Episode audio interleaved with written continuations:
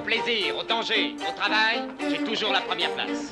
La Bébelle Époque, Jean-Paul Belmondo en 9 épisodes par Laurent Delmas. J'ai toujours voulu savoir ce que c'était exactement que le cinéma. Qu'est-ce que vous faites ici? C'est que vous détestez Perry. J'ai pas dit que je détestais, j'ai dit que j'avais beaucoup d'ennemis. Je suis pas spécialement beau, mais je suis un grand boxeur. Depuis cette manie des portes robots, je suis obligé de changer de tête tous les jours. Ici Bob Sinclair, j'écoute. Pourquoi vous avez fait tout ça? Parce que j'avais envie de le faire. France Inter, RTS la première. RFI, RTBF la première. Radio-Canada. L'essentiel, c'est que la vertu triomphe. La Bébelle Époque. Il faut pas oublier, on voit Belmondo, star de cinéma, c'est une chose. Mais Belmondo, il a fait le conservatoire. Bon, bah, si vous voulez, Belmondo, c'est un acteur de théâtre, c'est un acteur de comédie, de comédie bouffe, de comédie vaudeville. Il est capable de le faire. Peu de gens sont capables. Alors, Joyeux Spack, ça lui a permis de retrouver ses vieux souvenirs de théâtre, ça lui a permis de retrouver des difficultés d'acteur qu'il était capable de surmonter. C'est ça qui l'a attiré dans le rôle. La prouesse et la, la difficulté pour arriver à faire rire. Aussi bien dans l'action que dans la pièce de théâtre, il est drôle. Tout est poussé au gag. Jean-Paul Belmondo d'À bout de souffle à l'As des As par Laurent Delmas. Vous m'avez pas tout dit, Delmas. Mon personnage dans Pierrot le Fou s'appelle Ferdinand, en référence à Louis-Ferdinand Céline, l'auteur d'un livre qui ne me quitte jamais. Je suis tombé sur Voyage au bout de la nuit à l'époque du conservatoire, ou plutôt il m'est tombé dessus pour ne plus me lâcher. Depuis, je rêve d'être Bardamu, a écrit Jean-Paul Belmondo dans ses mémoires en 1976. Toute sa vie, il aura poursuivi le rêve de porter à l'écran ce chef-d'œuvre littéraire et d'en dire sa prose si singulière. La rencontre artistique avec Céline n'aura donc pas eu lieu. Mais d'autres écrivains de renom ainsi que des scénaristes talentueux feront de Belmondo leur porte-parole de cinéma. De Marguerite Duras à Michel Audiard, en passant par Jean-Claude Carrière, Georges Champrin, Jacques Lanzmann, Albert Simonin, Jean Herman et Francis Weber notamment. Sans compter les films adaptés de romans écrits par Georges Simenon, José Giovanni, Robert Merle, Georges Darien, William Irish, Pierre Signac ou bien encore David Goudis. La voix de Belmondo a donc porté ces différentes langues littéraires, qu'elles soient précieuses ou argotiques, pleines de délicatesse ou de verve, de répliques devenues cultes et de bons mots d'auteur. L'admirateur de Céline avait aussi la solide réputation de faire totalement confiance à ses dialoguistes sur les plateaux de tournage. Comme pour mieux prouver son amour des mots et du verbe, lui, l'acteur physique par excellence. En route pour un voyage au pays des mots de Bébel. Ou plutôt, comme il disait lui, Allons-y, allons-y.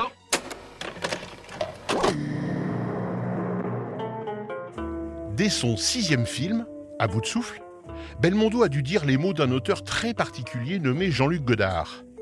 Phrases courtes et syncopées, comme une partition de jazz, sont au programme du film et donnent à l'acteur l'occasion de vérifier l'immense efficacité de sa gouaille sur le spectateur. Or, deux mois plus tard, sort un autre film dont Belmondo partage cette fois la vedette avec Jeanne Moreau. C'est Moderato Cantabile de Peter Brook, d'après le livre de Marguerite Duras, cette dernière signant l'adaptation et les dialogues. Le grand écart après À bout de souffle?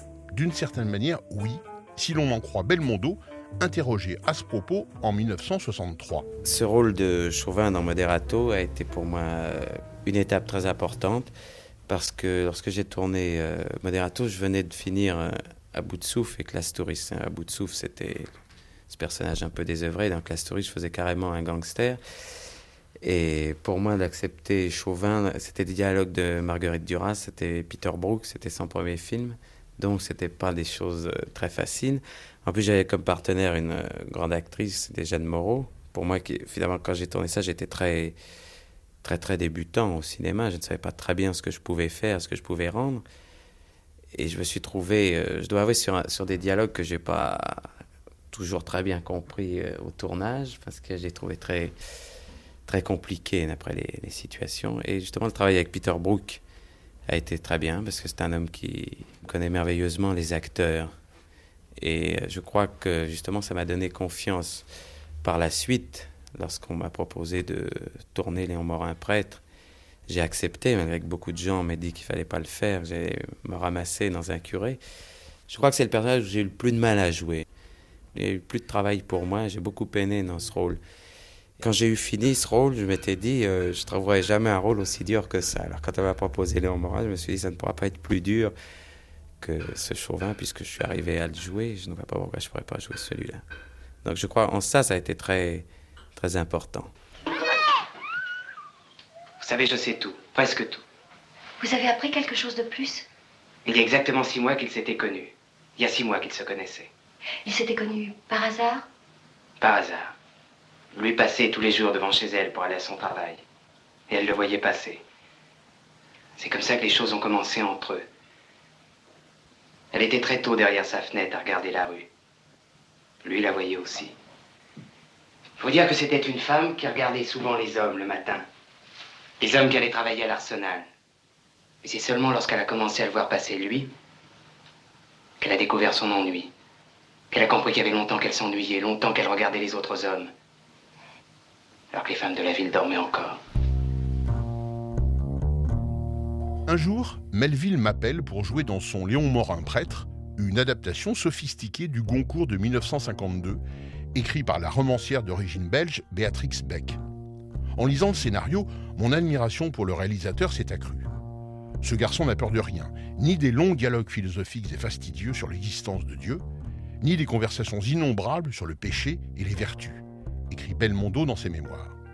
Mais depuis Moderato, sorti l'année précédente, Belmondo sait qu'il peut dire n'importe quel dialogue, comme ici dans cette joute oratoire avec Emmanuel Riva, sa partenaire dans le film de Melville.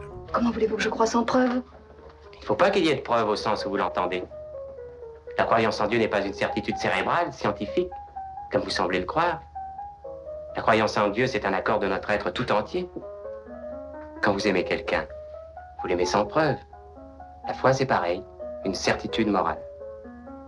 Mais. D'abord, dans un tas de livres religieux, on énumère les soi-disant preuves de l'existence de Dieu. C'est mal dit. Ce sont des guides qui nous aident à parcourir un bout de chemin. Il y a toujours un précipice à franchir tout seul. S'il y avait des preuves, comme vous dites, tout le monde croirait. Plus besoin même de croire. On comprendrait, on saurait, on verrait. Ça ne serait déjà plus ici-bas, ça serait le ciel.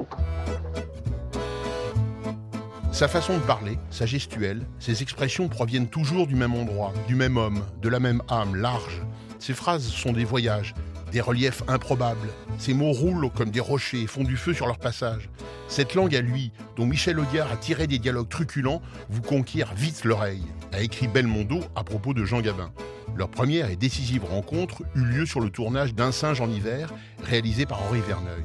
Et le film est comme un passage de témoin générationnel entre les deux acteurs, avec en guise de viatique la langue d'Antoine Blondin adaptée pour l'écran par Michel Audiard. Je rêve de triompher à Madrid. Le public sera exigeant. Surtout derrière Miguelito. Je vais être obligé de prendre des risques. Eh ben, j'espère que tout se passera bien. Je mettrai mon costume blanc, celui de mes débuts. Vous vous souvenez de cette novillade à Tolène? Ce vent froid, ce public affreux, et ce taureau qui voulait pas mourir. Moi, depuis, j'en ai stocké plus de 100. Je suis le plus grand matador français. Gabriel Fouquet. Plus grand que Pierre Choul. Yo soy unico.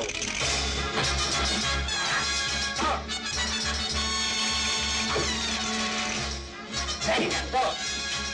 Venga. Bravo, todos. Vous intéresse, papa?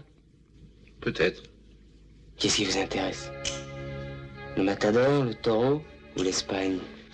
Le voyage, votre façon de voyager. Ah, ça. C'est un secret. Oh là là.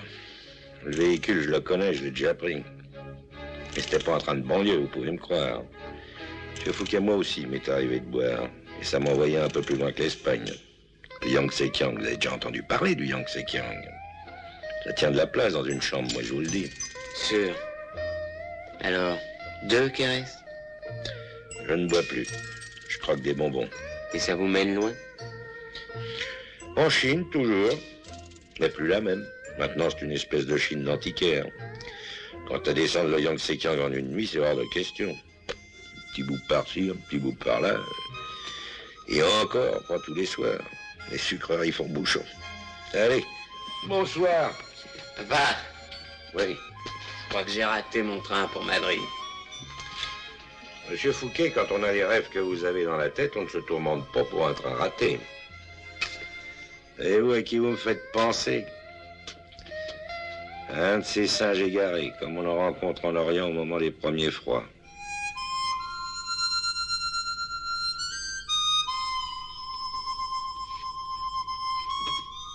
Dans son livre Mille vies valent mieux qu'une, Belmondo écrit Dans La sirène du Mississippi, le pauvre Louis Mahé que j'interprétais était l'as de la débâcle, le prince de l'échec, le prix Nobel du revers, sans cesse défait et un peu plus affaibli par les événements. On m'avait toléré en curé, on ne me supportait pas en Jésus qui tend l'autre joue pour la baffe et les deux mains pour les clous. Oui, mais Belmondo oublie de dire que son personnage amoureux, face à Marion, alias Catherine Deneuve, dit mieux que quiconque les merveilleux et fiévreux dialogues écrits pour l'occasion par François Truffaut. Moi, je sais, tu aimes pas, je te dis que t'es belle. Je crois toujours que j'exagère. Attends. Je vais t'expliquer. Attends. Je t'attends. Je vais plus parler de ta beauté. Je vais même te dire que t'es moche si tu veux. J'essaie de te décrire comme si tu étais une photo ou une peinture. Tais-toi. Ton visage. Ton visage est un paysage. Tu vois Je suis neutre et impartial. Il y a les deux yeux. Deux petits lacs marrons. Marron vert. Deux petits lacs marron vert. Ton front, c'est une plaine. Ton nez, petite montagne. Petite. Ta bouche, un volcan. Un peu, j'aime voir tes dents. Non, non, pas trop. Voilà, comme ça. Tu sais ce qui sort de ta bouche quand t'es méchante Des crapauds. Tu sais, c'est? Des crapauds. Et des colliers de perles quand t'es gentil. J'attends. Parlons un peu de ton sourire maintenant. Oh non, pas celui-là. Ça, c'est celui que tu fais dans la rue et commerçant. En donne-moi l'autre, le vrai. Celui du bonheur. Voilà. C'est ça, formidable. Non, c'est trop. Ça me fait mal aux yeux, je peux plus te regarder. Attends. Je t'attends. J'ai les yeux fermés, pourtant je te vois. Je vérifie. Si j'étais aveugle, je passerais mon temps à caresser ton visage. Ton corps aussi. Si j'étais sourd, j'apprendrais à lire sur tes lèvres avec mes doigts, comme ça. Même si tout ça doit finir mal. Je suis enchanté de vous connaître, madame.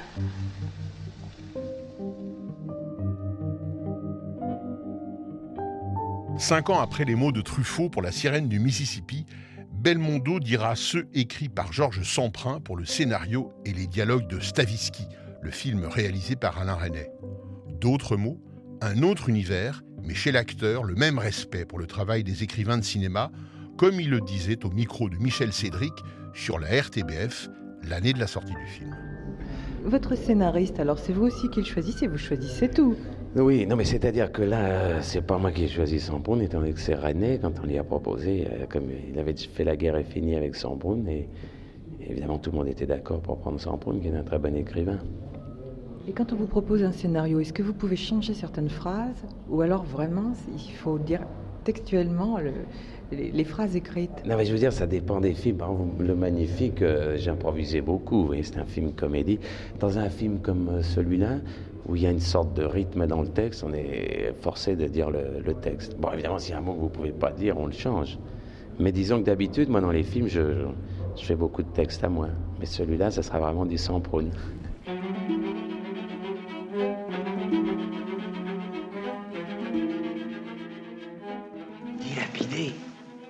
Ces millions ne sont pas dilapidés. Ils sont investis. La seule façon d'attirer l'argent, c'est de le montrer.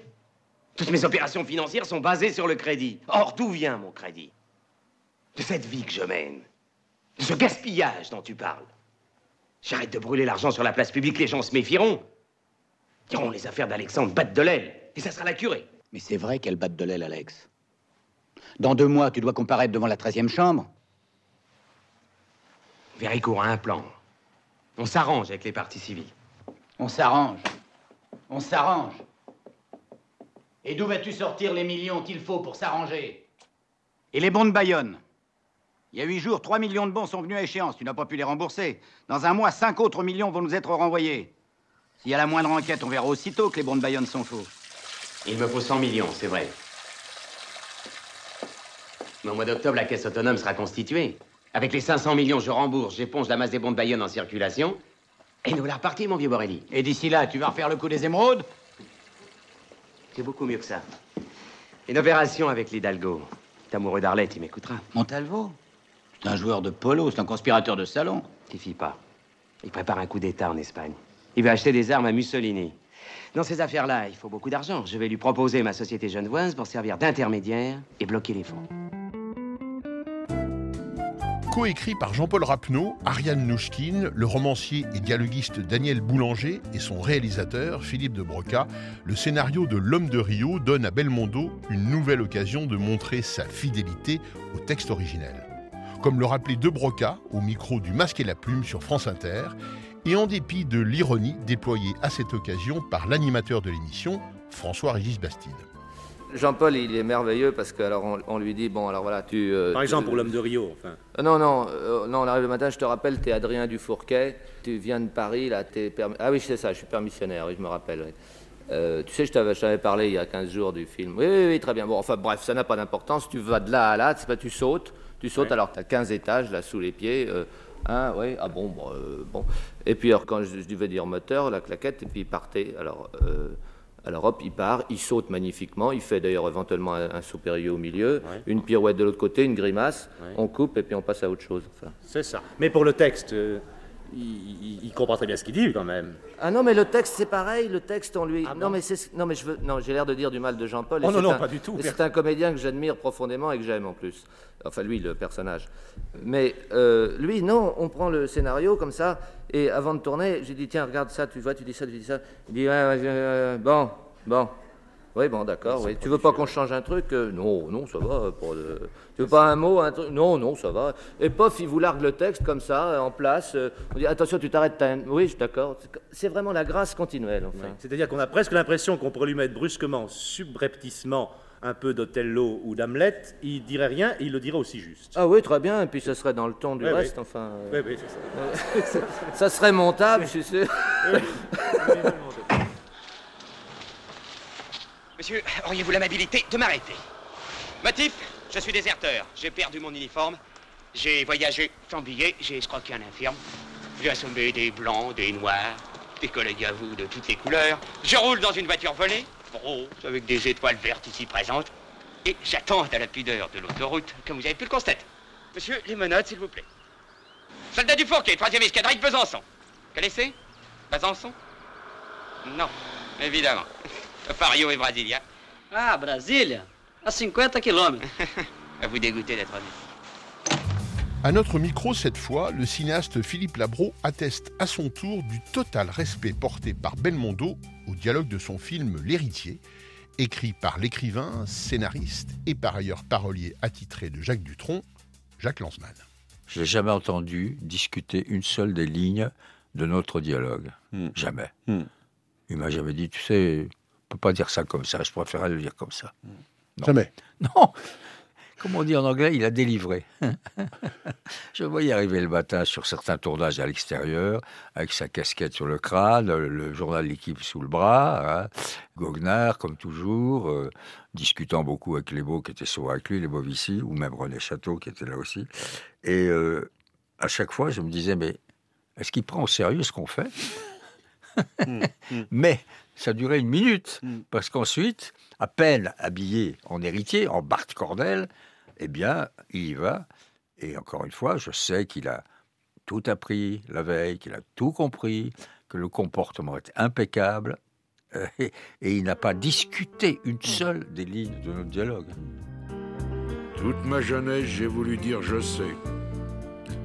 Seulement plus je cherchais, et puis moins je savais. Il y a 60 coups qui ont sonné à l'horloge. Je suis encore à ma fenêtre. Je regarde et je m'interroge. Maintenant, je sais. Je sais qu'on ne sait jamais. La vie, l'amour, l'argent, les amis et les roses. On ne sait jamais le bruit ni la couleur des choses. C'est tout ce que je sais. Mais ça, je le sais. Gabin, un père de cinéma pour Belmondo, et cette chanson en forme de bilan. Maintenant, je sais. France Inter. RTS La Première. RFI. RTBF La Première. Radio-Canada. La Bébelle Époque, Jean-Paul Belmondo, en neuf épisodes par Laurent Delmas. Impossible à ce stade de ne pas revenir en détail sur la complicité, notamment artistique, qu'il y a Michel Audiard et Jean-Paul Belmondo. Tout commença sur un mode assez mineur en 1960 avec l'un des sketchs du film La Française et l'amour, le cinquième très précisément, intitulé L'adultère et dans lequel Belmondo jouait le rôle de l'amant de Danny Robin, marié à Paul Meurice. Rien de mémorable, mais c'est la première fois que l'acteur dit de l'Audiard. Et ce ne sera vraiment pas la dernière, comme il s'en souviendra au micro d'André Asseo.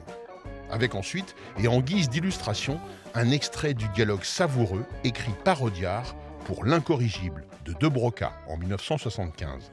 Il faut quand même citer Georges Lautner parmi voilà, et Lautner, les amis réalisateurs. Que le professionnel et Lautner est un ami. D'un réalisateur aussi, c'est un grand ami. Euh, j'ai eu toujours un plaisir fou à tourner avec lui aussi. Hein. Et puis, il ne faut pas oublier que dans ses films, il y avait Audiard aussi. Licouvanou, c'est des dialogues d'Audiard. Bon, on parlait de Verneuil, il y avait Audiard aussi. Hein. Oui. Et ça, pour un, bon, je crois que j'ai dû faire 14 films où il y avait des, des dialogues d'Audiard. Et croyez-moi que pour un acteur, ça dire de l'Audiard, c'est formidable. Mais on parlait du cinéma commercial et, et pas commercial. Figurez-vous, quand je tournais, moi, des films avec Audiard, tout le monde me disait, mais vous n'avez pas d'autre prétention que d'ambition, disons, que de tourner avec Audiard. Alors qu'aujourd'hui, tout le monde veut Audiard et Audiard, c'est formidable. Mais à l'époque, euh, on tapait sur Audiard. Mais c'est avec le temps que les gens ont vraiment apprécié euh, Audiard. Et maintenant, regardez des films comme Le Cave sur Bif. Bon, eh ben, c'était méprisé, hein, quand même, qu'on le veuille ou non. Et maintenant, ça devient pratiquement des films cultes. Hein. Le Mais- Cave sur Bif, c'est des dialogues extraordinaires. hein. Quand vous euh, dites Audiard, euh, vous avez 14 films euh, dialogués par lui-même, il écrivait en pensant à vous, il vous suggérait des répliques que vous Oui. auriez à avoir. Voilà, vous savez, il y avait, si vous voulez, par exemple, vous prenez un film comme L'Incorrigible qu'on a fait avec De Broca, avec- on, mangeait tous les trois, et bon, on aimait bien le mensonge, on était trois menteurs, finalement, et on a dit on préfère film sur le mensonge, alors on disait ci, ça, et Audiard écoutait, prenait, et après, euh, il écrivait, si vous voulez, Oui, il faisait du sur-mesure, et ouais. ça, c'était... euh, Et ça, et si une réplique vous gênait, par exemple, je lui disais, ah Michel, alors, j'arrive pas à la dire, et hop, il l'a tourné autrement, voyez, je veux dire, et ça, aujourd'hui, Est-ce que ça- si est-ce trouvait que ça existe aujourd'hui? Non, je crois pas, malheureusement, je crois pas.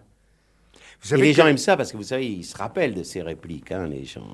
Autrefois, Janson, Prévert, tout ça, on se rappelle leurs répliques. hein, ça fait partie du cinéma, qu'on le veuille ou non. hein. Tu remarqueras que je ne te demande rien. Tu sais très bien que depuis hier, je ne suis plus seul. Il y a Marie-Charlotte. Elle ne m'a pas quitté de la journée.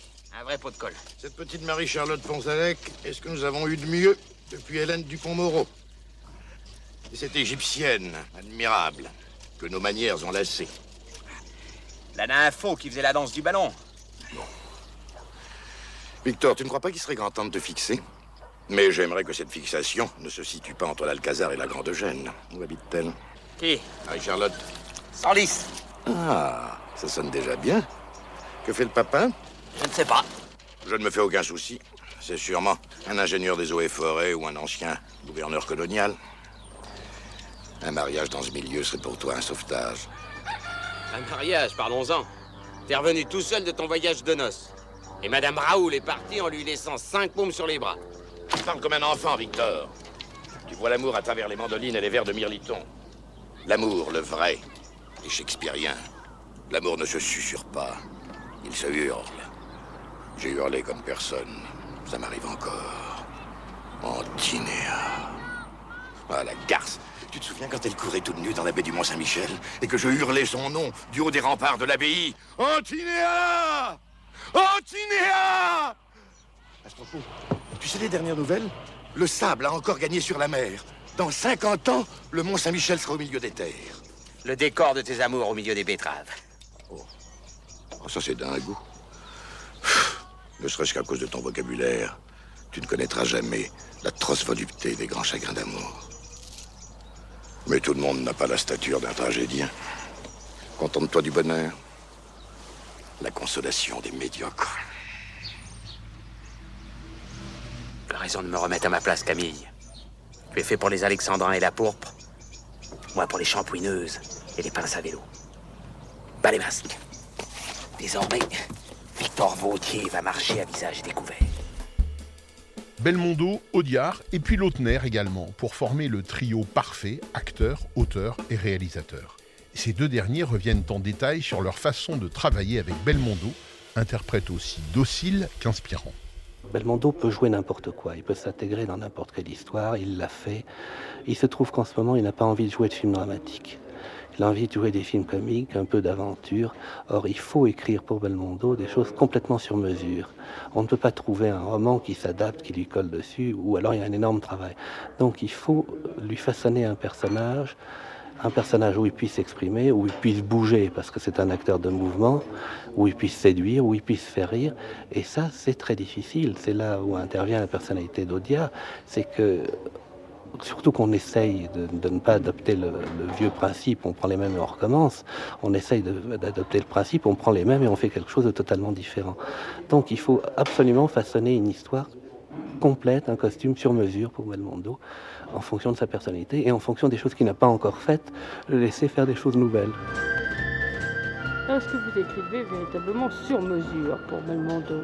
Ah oui, mais moi j'écris toujours pour les acteurs. Alors de toute façon, c'est bien plus simple que ça. Je n'écris pas quand je ne sais pas qui joue. Alors c'est tout simple. Vous, je préfère de loin écrire pour un acteur que je connais, avec qui j'ai passé une soirée ou des dîners ou des trucs comme ça, parce que je connais ses, tournures, je vais dire ces mots, mais ces tournures, ces expressions, il y a tout, les gens ne parlent pas de la même façon dans la vie, c'est bien évident.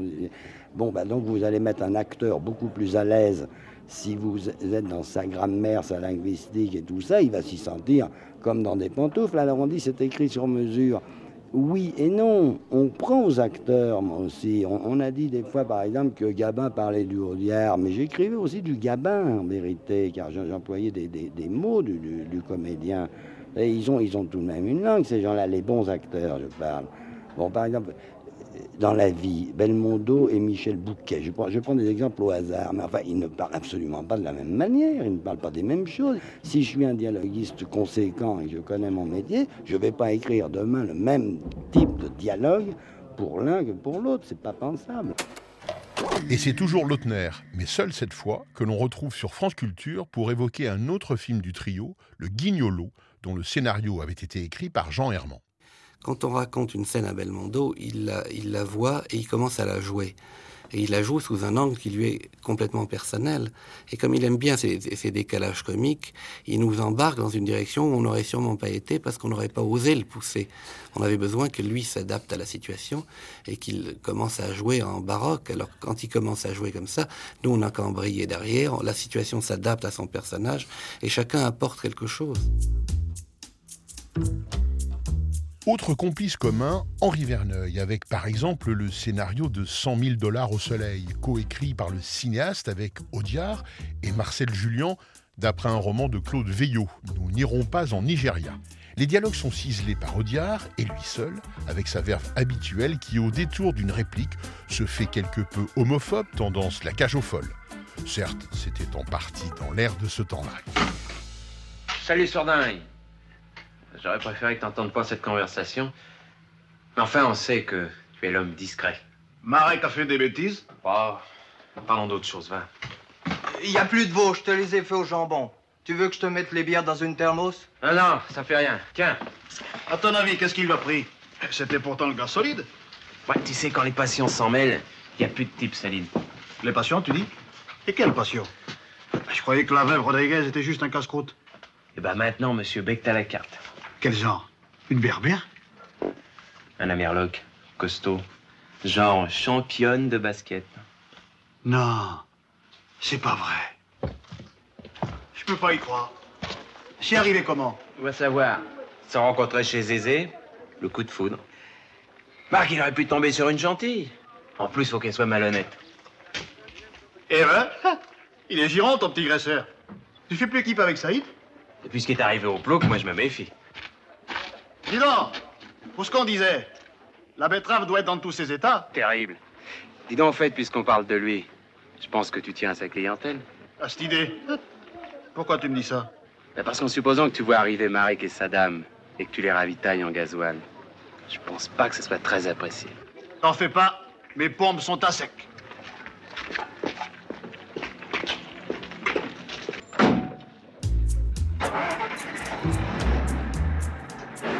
Et c'est dans ce même film, réalisé par Verneuil en 1964, que l'on peut entendre une réplique désormais culte à la fin d'un dialogue entre Belmondo et Andrea Parisi dans le rôle d'une vampe faussement ingénue. Belmondo y parle le Audiard à la perfection. Deux heures plus tard, Mitch et sa souris sont à de Free, en train de se remonter à un coup de perniflard. Tout à coup, le cocu débarque, va droit sur sa femme, sans dire un mot, mais il lui balance une paire de mandales à tuer un buffle. Quelqu'un l'avait prévenu? Le sable. Là, c'était plus des traces de pas qu'il y avait. C'est aussi clair que si on y avait fait voir un plumard au mec. Ça s'est terminé comment? Après la tarte à sa bergère, le gars aurait bien continué à jouer les hommes. Mitch a bloqué la première pêche et lui a dit Tu viens de brailler, gâche pas tes cartes. Et son mari n'a rien dit? Oh, tu sais, quand les types de 130 kilos disent certaines choses, ceux de 60 kilos les écoutent. Un extrait d'un autre film de Verneuil, toujours dialogué par Audiard, Le corps de mon ennemi, et dont le difficile exercice du monologue en voix off permet de mesurer combien le phrasé belmondien s'accorde avec la prose à la fois précise et ironique de Michel Audiard quand il est à son meilleur. Deux fois plus de cons. Ça paraît impossible. De toute façon, ça ne change rien puisque rien ne changera jamais dans cette ville qui n'est pas une ville, mais un temple élevé à la prospérité et à la grandeur du textile.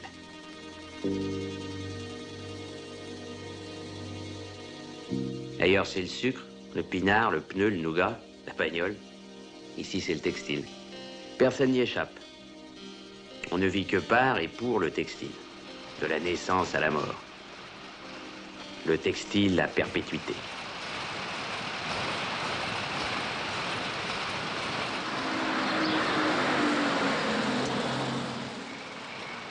Mais Belmondo, on le sait bien, peut parler mille langues, y compris les plus argotiques, boulevardières, voire misogynes, comme dans cet extrait du film La chasse à l'homme, réalisé par Édouard Molinaro en 1964, sur un scénario de France Roche et des dialogues de l'omniprésent Audiard. Preuve que Belmondo peut aussi parler le proxénète, tendance pigale jusqu'à la caricature. Alors Nom de Dieu, de nom de Dieu, quand je pense que je te fais confiance. Oh, mais écoute, mais écoute, mais écoute, mais qu'est-ce que tu veux que j'écoute? On devrait jamais améliorer le sort des gens. J'aurais dû te laisser végéter dans ton prise unique. Non, quand je pense. Quand je pense au mal que je me donne. La petite boutique pas chère. Le fonds de commerce pas trop piégé. Tu crois que ça se trouve facilement? Quand t'arrives le soir, je suis mort. Je prends sur mes heures de repos pour venir te voir. Moralité, ça paye même pas l'essence. Oh, tu es méchant, Fernand. Non. Je suis réaliste. Je suis réaliste. Nous sommes cependant. Soir Ingrid. Et si ça continue, tes placements, tu t'en occuperas toute seule. Ton carbure, j'y toucherai plus. Fernand, t'as pas le droit. Plus une thune. Je te laisserai tout. Tu la connaissais un peu, l'incertitude. Au lieu d'avoir ta petite épicerie, tu finiras chez les baloubards. Écoute, Fernand, si tu permets, je vais encore aller me promener un peu. Pour améliorer, hein Toi alors Je sais pas ce que tu m'as fait. Je te passe tout. Quant à cette courte réplique, entendue dans Le Professionnel de Georges Lautner, on préférera l'oublier quand on saura que le personnage, joué par Belmondo, s'adresse à un homme politique africain. Mais n'est-ce pas, c'était l'époque, diront certains. En 1981, il était pourtant bien fini le temps des colonies. Vous êtes vraiment extraordinaire. Il vous aura fallu trois révolutions et cinq républiques pour parvenir à une caricature de démocratie. Et vous voudriez que j'y arrive du premier coup. Je m'en fous. Toutes ces salades sur l'éthique, la morale et l'histoire comparée. J'en ai rien à foutre.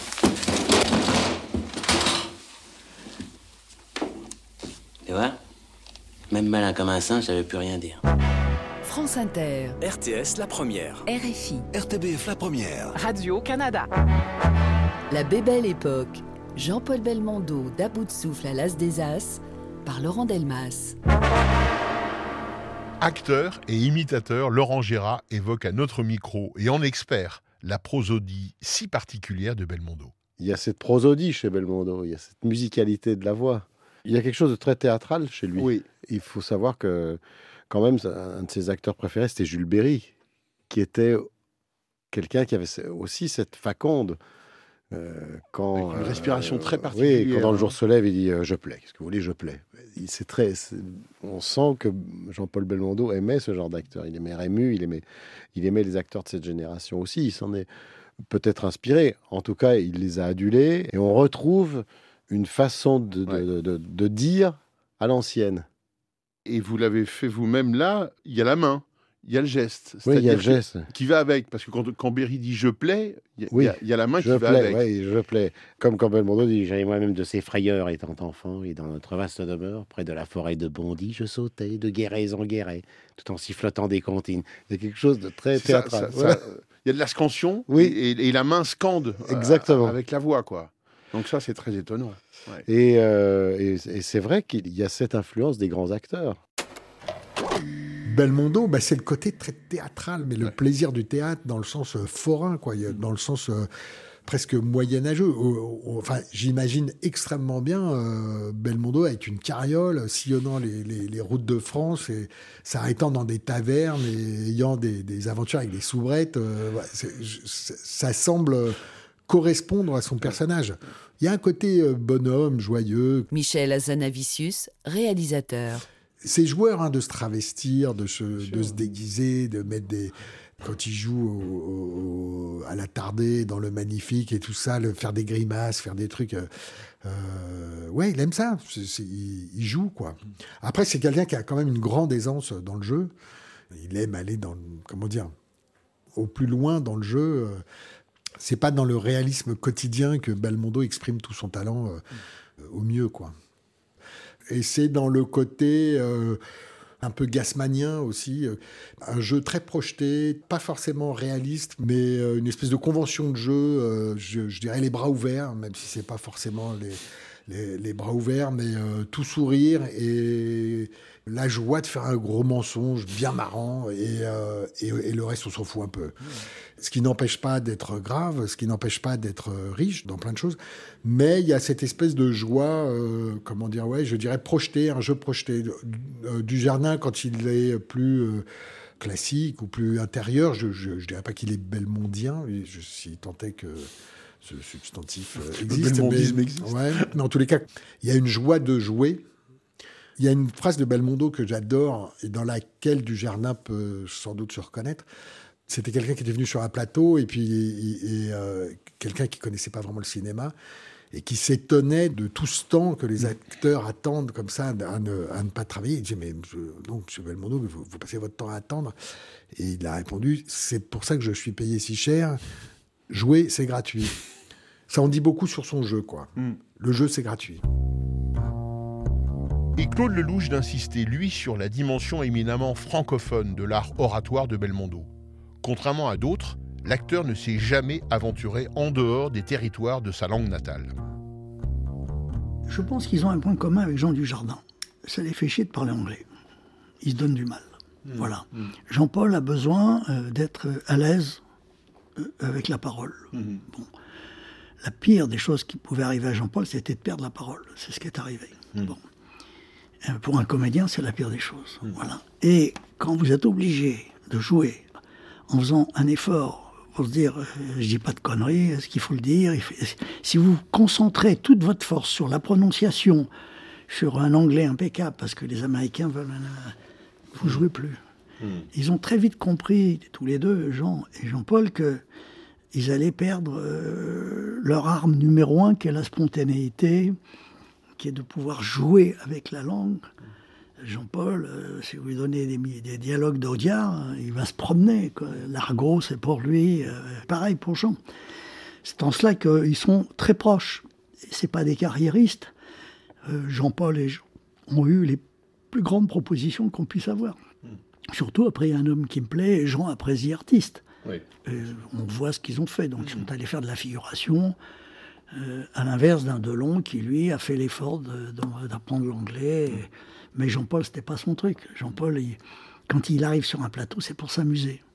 C'est pas pour travailler. Vous avez deux sortes d'acteurs, ceux qui rentrent dans la tout de suite, qui sont vraiment des blocs d'instinct, et ceux qui se préparent pendant des semaines, des mois. Et, les deux font de très bons films. Hein. Mais quand j'ai eu la chance d'avoir Jean-Paul et Annie ensemble, ça partait vite, il fallait pas rater. Et puis, bon, je fais un cinéma où il y a des figures imposées, des figures libres. Le problème que j'avais avec Jean-Paul, c'est que j'avais envie de le filmer même quand on ne tournait pas. Hmm. Même quand le soir on rentrait à l'hôtel ou en voiture, je me disais putain, mais pourquoi je tourne pas? Hmm. Il est né comme ça. Hmm. Et puis, il adorait faire des blagues. Je veux dire, alors si on commence à faire la liste des, blagues de Jean-Paul, euh, on, ne va pas, on va pas en finir. Mais il ne peut pas s'empêcher de, de, de, provoquer le rire, la bonne humeur, la camaraderie, parce qu'il sait, il a très vite compris que le sourire était plus rentable que de faire la gueule. Il est temps d'évoquer une autre collaboration artistique fructueuse qui donna lieu à deux films, Le Cerveau en 1969 et L'As des As en 1982. À deux reprises, le réalisateur Gérard Houry fait tourner Belmondo sur des scénarios coécrits avec Daniel Thompson, avec également pour Le Cerveau Marcel Julien. Deux films qui, à eux deux, totalisent à part égale plus de 10 millions de spectateurs. Deux scénarios pour faire sourire et rire d'abord, comme on l'entendra dans un extrait du cerveau, mais qui n'empêcheront pas Gérard Houry de déplorer le manque d'imagination des scénaristes à l'égard de Belmondo.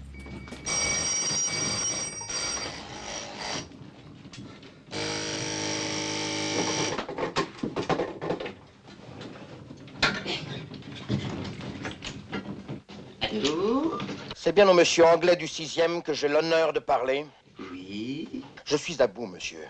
Qu'est-ce qui se passe chez vous? Il se passe que je vous emmerde, monsieur. Vous, votre affreux boudin de femme et votre sale chat. Oh Vous savez à qui vous parlez? Au gros tas que je croise tous les jours dans l'escalier. André, regarde Il pleut chez moi, monsieur Il pleut chez vous?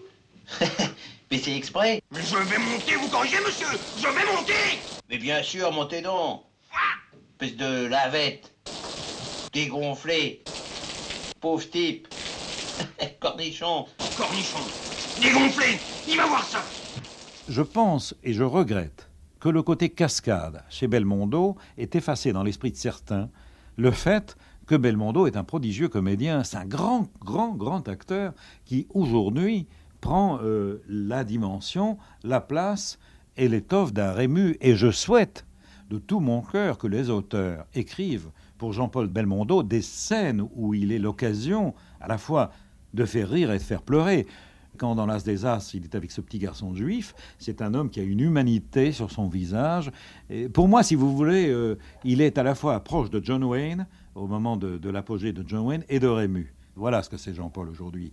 Alors je souhaite que ça ne soit pas uniquement des cascades et que, bon, même si le public le réclame de temps en temps, il en fasse une, mais qu'aussi qu'on lui donne l'occasion de jouer des beaux rôles où il peut faire rire et où il peut faire pleurer. C'est une. Euh, je ne sais pas s'il entendra cette émission parce qu'il est en train de tourner en ce moment, mais c'est presque une demande que je lui fais. Alors c'est comme dans la mode, il y, a le prêt-à-porter et puis il y a la haute couture. Patrice Lecomte réalisateur. Euh, je prétends pas être un, cinéaste de haute couture, mais c'est vrai qu'on a fait du sur-mesure comme c'est pas permis, puisqu'on savait que le film c'était eux 2 enfin eux 3 euh, donc on a vraiment écrit pour eux. Et alors c'est pas là pour le coup c'est pas du tout intimidant ça donne des ailes. Ah oui. l'imagination euh, galope beaucoup plus vite puisqu'on sait que c'est Belmondo qui va jouer ça qui va dire cette phrase qu'en face il aura Delon qui va se foutre de sa tronche. Enfin bon mm. c'était très inspirant. Les acteurs en général sont très inspirants mais eux particulièrement quand même. Il y a un parler, il y a une attitude, il y a, une manière d'être, de faire, tout ça, mais il y a un, il y a un phrasé, il y a un timbre euh, de long et il y a un timbre Belmondo. C'est normal, c'est des gens qui ont une personnalité très très forte. Et donc quand on écrit, ces timbres-là, ces voix-là, elles, elles sont euh, doucement, délicatement dans un coin de votre crâne euh, et elles, résonnent, oui, bien sûr. Est-ce que l'idée d'autodérision des deux monstres était inscrite dans le projet initial? Oui, oui, il était important on trouvait quand on écrivait, quand après Serge Friedman est venu euh, Mm. dialoguer le film, très joliment d'ailleurs, Oui. euh, ce, ce parti pris d'autodérision était, était vraiment notre parti pris. On avait envie qu'ils aient la trouille, l'un comme l'autre, de ne pas être à la hauteur, parce que les années s'étaient accumulées, qu'ils n'avaient plus tout à fait 25 ans, que, que les conneries c'était bon pour avant, mais que là, il faudrait que ça se tient tranquille. Enfin bref, et, et puis que le scénario les, les- les- les oblige à affronter des événements euh, costauds. Mais j'ai un regret, c'est que je me suis rendu compte euh, trop tard, c'est-à-dire pendant le tournage, qu'on aurait pu aller beaucoup plus loin dans l'autodérision. Ils étaient très clients de ça. Nous, on y allait un peu sur la pointe des pieds en Ouais. disant ils vont nous en retourner une. Mais euh, c'est pas nous qui nous moquions d'eux, c'est eux qui étaient censés se moquer d'eux-mêmes. Absolument. Et, et de se chercher des, des crosses, de se balancer des vannes l'un à l'autre.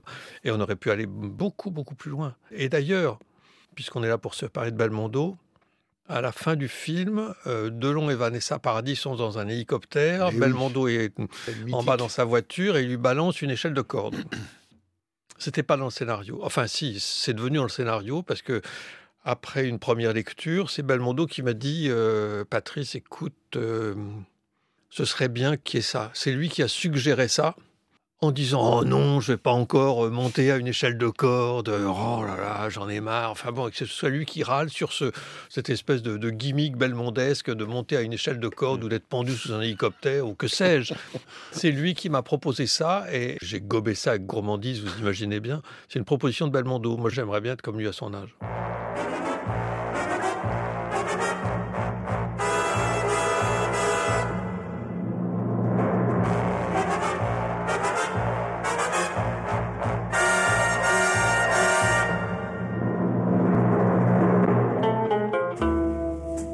Quoi qu'il en soit, les langages de Belmondo furent divers, variés et éclectiques.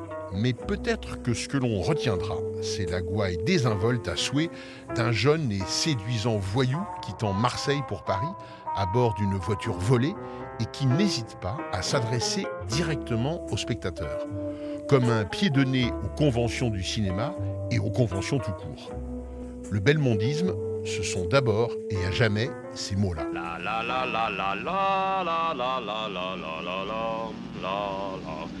Mi, amant. S'il croit qu'il va me doubler, celui-là, que ça frégate à la con. Pa, pa, pa, pa, pa, pa, Patricia, Patricia. L'autostop. D'accord, je stoppe et je facture un baiser du kilomètre. T'as pas l'air mal. La de jolie cuisse. Oui, mais l'autre. Oh, après tout. Merde, elles sont trop moches. Cette émission a été préparée de la plus belle façon par Marion Philippe. Elle a été impeccablement réalisée par Stéphane Ronxin avec la complicité aujourd'hui d'Alexandre Chenet. Et croyez-moi, ce sont des professionnels et pas des guignolos.